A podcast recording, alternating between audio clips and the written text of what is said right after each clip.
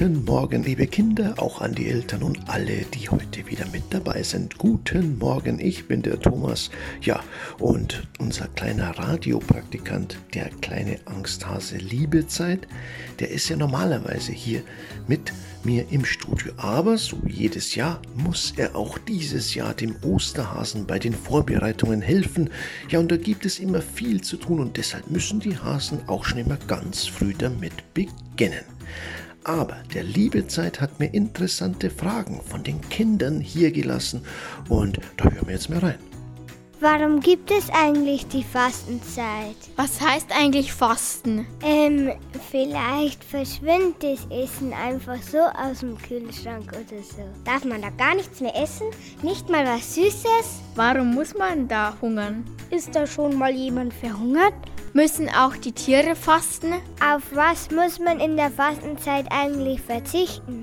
Vielleicht auf Fleisch. Also wenn man da bei der Fastenzeit etwas essen will, dann soll man das zum Beispiel nicht essen, sondern soll man das in eine kleine Bixen geben und dann die armen Leute schenken.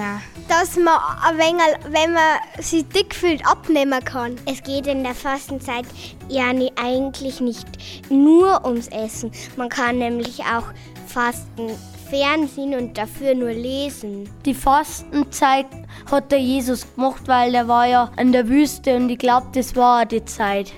Ja, die Fastenzeit. Warum gibt es die eigentlich und woher kommt sie? Unser Radiopraktikant der Liebezeit hat den Armin Berger von der katholischen Redaktion besucht und was der ihm über die Fastenzeit erzählt hat, das hören wir uns jetzt an. Hallo, Herr Berger. Ich muss dich etwas fragen von den Kindern. Darf ich das? Hallo liebe Zeit, ja natürlich gerne. Was möchtest du denn wissen? Ja, kannst du den Kindern und mir etwas über die Fastenzeit erzählen? Aha, die Fastenzeit interessiert unsere Kinder. Ja, die Fastenzeit. Also viele Christen begehen die 40 Tage vom Aschermittwoch bis Ostern ganz bewusst. Sie nutzen die Fastenzeit als Vorbereitung auf Ostern und die dauert immer 40 Tage oder sieben Wochen. Knurrt mir ja jetzt schon der Hasenbauch. Nein, liebe Zeit, die Menschen verzichten nicht ganz aufs Essen. Früher verzichteten die Gläubigen während der Fastenzeit auf Fleischspeisen und Wein, später auch auf Milch, Butter, Käse und Eier und begnügten sich mit einer Mahlzeit am Abend.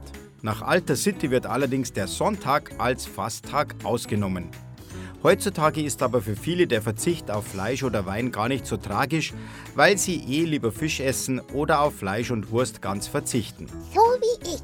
Genau, und deshalb muss jeder selbst für sich entscheiden, wie er sich auf Ostern vorbereitet. Die einen verzichten auf Schokolade, die anderen vielleicht ein bisschen aufs Fernsehen. Und liebe Kinder, vielleicht könnt ihr euch ja überlegen, auf was ihr in den Wochen der Fastenzeit verzichten wollt oder könnt, wenn ihr es nicht eh schon tut. Oh, da muss ich mal überlegen. Hm. Vielen Dank, Herr Birger. Da haben wir jetzt wieder viel gelernt. Gerne, liebe Zeit, dann wünsche ich dir und den Kindern noch eine besinnliche Fastenzeit. Ja, auf Wiedersehen. Oh, da habe ich ja gleich richtigen Hunger bekommen. Hm, zum Glück habe ich eine Karotte hier.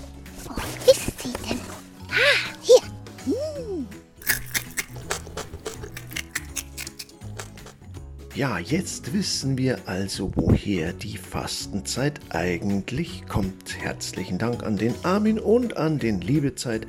Dem Liebezeit wünschen wir weiter eine gute Zeit bei den Vorbereitungen mit dem Osterhasen.